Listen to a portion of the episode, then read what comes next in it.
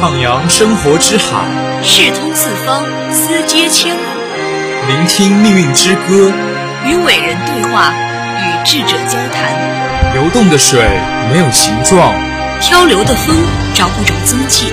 热辣刺激的悬念，该如何一一解开谜团？有时言话，与你相约。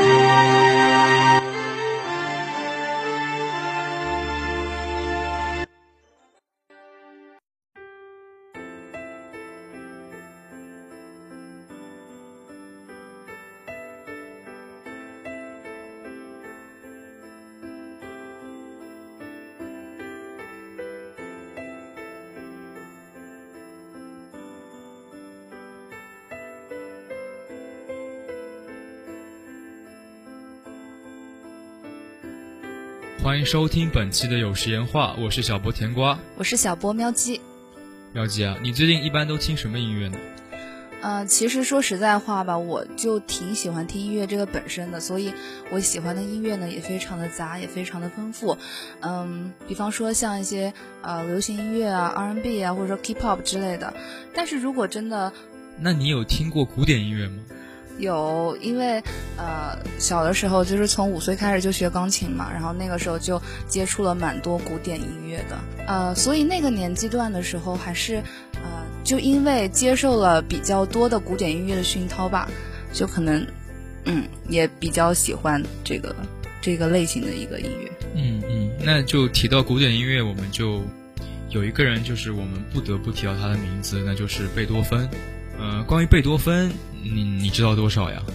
啊，关于贝多芬啊，我的印象就是，只要考级的时候碰到贝贝多芬的乐曲，就会相对来说难度会加大。就因为其实啊，贝多芬除了一些呃为人所知的就比较啊有名一点的乐曲，比方说像《命运交响曲》之外的一些乐曲，它其实都啊不是特别能让所有的人都欣赏得来的。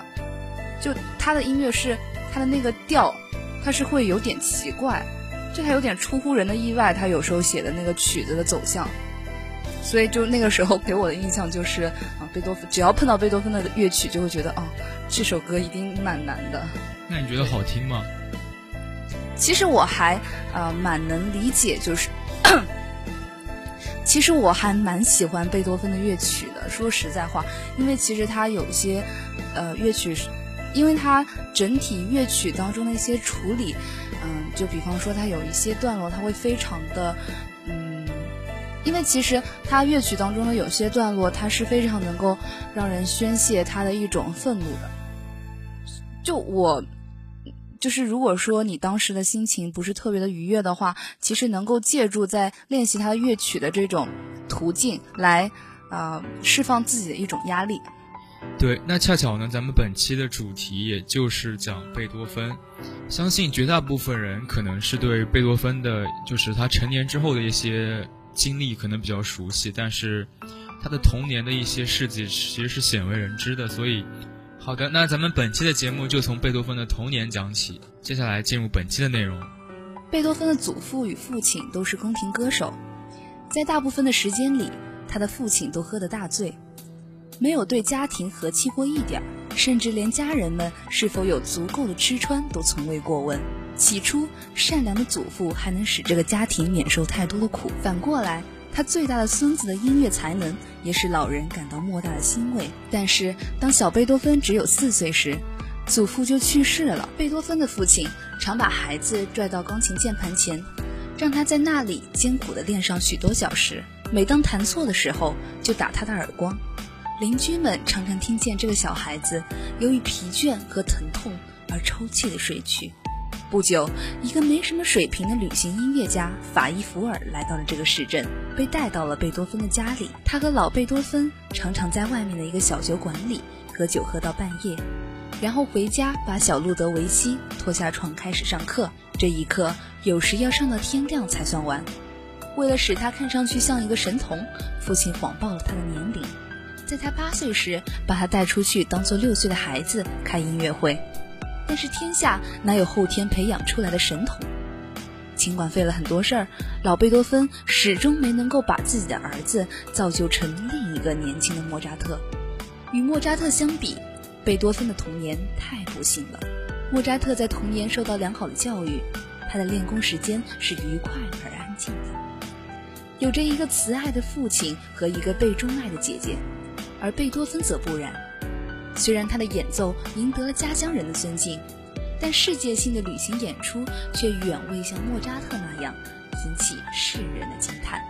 虽然贝多芬遭受了非常多来自父亲的压力，但是呢，他依旧是一个我行我素的人。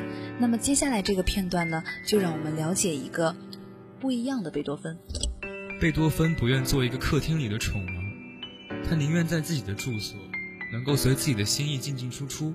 起床、穿衣和吃东西，他喜欢按照自己的兴趣为房间里的琐事瞎忙。有一次，为了空气流通和看清窗外的景物，他竟特意把窗户砍掉一块。他总是同房东们发生纠葛，总是不断的搬家。每当他处于创作高潮时，他总是把一盆又一盆的水泼到自己头上来，使他冷却，到水浸透到楼下的房间。我们可以想象那房东和其他房客的情绪会怎样。有时他搬家搬的是这样的频繁，有时他搬家搬的是这样的频繁，以致他甚至不愿操心把钢琴的腿支上，干脆就坐在地板上弹奏它。由于他每次租新房时必须签署一张租契，指明租期，他就往往同时为四个公寓付房租。这大概就是为什么他虽然挣了不少钱，可总是没有多少积蓄的原因吧。贝多芬在之后的岁月里经历了双耳失聪，当他真切地感觉到自己的耳朵越来越聋时，他几乎绝望了。人生似乎不值得活下去了。对一个音乐家来说，还有比听不见他喜欢听，而且靠他生活的甜美声音更不幸的事情吗？起初，只有威格勒医生和斯蒂芬等几个老朋友知道他的不幸。他放弃到各王宫去听他如此喜爱的欢快的音乐会，他怕人们注意到他的耳聋，以为一个听不见声音的音乐家是写不出好作品来的。不，他想起他写的一切音乐。我要扼住命运的喉咙。也许，对他来说，在耳聋的时候创作音乐，并没有别的音乐家那么难。在他看来。音乐不仅是用迷人的声音安排各种主题或音型，它也是表现最深刻的思想的一种语言。那么在本期内容最后呢，我们将为大家介绍一下贝多芬的作品风格。贝多芬是音乐最高级的建筑师，他的天才在奏鸣曲、交响曲的思想结构形式中得到了表现。他的速记本显示出他构想的乐思是怎样一步步的最后形成的。也显示出他将这些素材注入必然的形式时，付出了多么艰辛的劳动。贝多芬继承了海顿和莫扎特的奏鸣曲式，并把它改造成庞大的结构，适于自己的思想。他把第一乐章的规模扩大了，特别是扩大了尾声。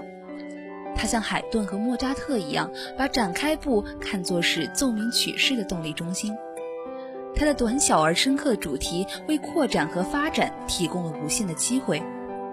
他们以猛烈的力量和气势展开。慢乐章在贝多芬手中具有赞美诗的特点，体现了贝多芬式的悲怆。他把小步舞曲乐章变成谐谑曲乐章，成为具有节奏动力的乐章，情绪从纵情大笑到神秘和惊奇的。他把中曲扩大，成为在规模和意境方面与第一乐章相仿的一个乐章，使交响曲在凯旋中结束。在贝多芬的艺术中，钢琴曲占据了中心位置。他的三十二首奏鸣曲，无论是对业余的钢琴家，还是对音乐会的独奏家来说，都是曲目中不可缺少的一部分。他们被恰当的称为是钢琴家的契约全书。力度的对比、爆炸性的重音、高低音区的对峙、切分音以及强有力的渐强，都是贝多芬钢琴风格的基本特征。他对主题变奏曲的爱好也很有特点，在这方面他是一个高明的建筑师。他运用无穷尽的思想，把最简单的素材建造成高耸云天的大厦。贝多芬认为，交响乐是向人类致辞的理想手段。他的九部交响曲是具有普遍感染力的精神戏剧，他们以席卷一切和激动的气势肯定了生活。在第三交响曲《英雄》中，贝多芬的风格成熟了。这个作品最初是提献给拿破仑的，他认为拿破仑是革命精神和人类自由的一个体现。当拿破仑称帝的消息传来时，贝多芬对他不抱幻想了，被激怒的作曲家从刚刚完成的作品上撕下题有限字的一页，改写为《英雄交响曲》。为纪念一个伟大的人物而作。人们普遍认为第五交响曲是交响乐的原型，它具有一部交响曲所具有的一切。第七交响曲在多方面的感染力可与之匹敌。第九交响曲奏出了贝多芬最后期的深刻音调，他的终曲中由人声唱出了席勒那著名的欢乐颂，那是响彻云霄的时代预言啊！一八零七年，贝多芬正住在维也纳里希诺夫斯基公爵家中。一天，公爵家里来了一大批客人，他们都是拿破仑当时派驻维也纳的法国军官。公爵想请客人们听音乐，就派人去请贝多芬，但未向贝多芬说明情况。贝多芬不明就里，带着自己新写完的热情奏鸣曲，兴致勃勃地赶来。进客厅一看，竟是一帮占领军。贝多芬当即就拒绝了公爵的要求，公爵恼羞成怒，竟然板起面孔对贝多芬下了演奏的命令。贝多芬为里希诺夫斯基的无耻卖国行径愤怒到极点，他不顾夜中的滂沱大雨，拿起乐谱愤然离去，并把公爵以前送他的一尊胸像摔了个粉碎。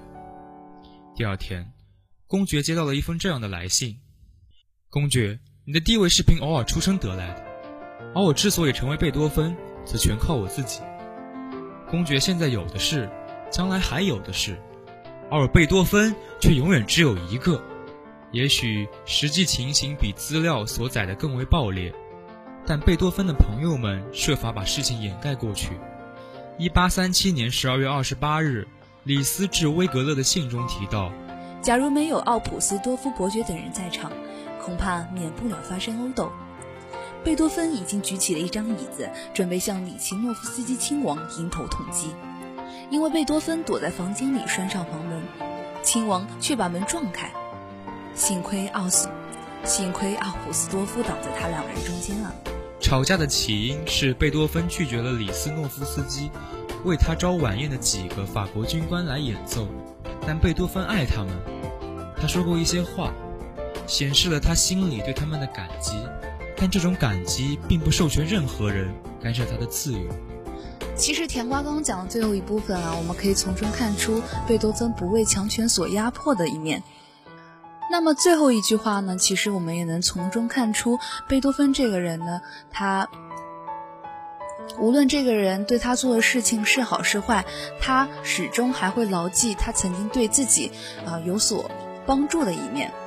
只要这个人曾经对自己伸出过援助之手，他就会心存感激。那么昨天呢，也恰巧是啊十一月的最后一个周四，也就是我们的感恩节。不知道我们的听众朋友们有没有对自己的父母、对自己的朋友，或者是那些为，或者是那些对你们送上过帮助的老师或者是陌生人啊，表达过感激之情呢？那么本期节目就到这里为止了，我是小波喵鸡。我是小波甜瓜，我们下期再见，拜拜。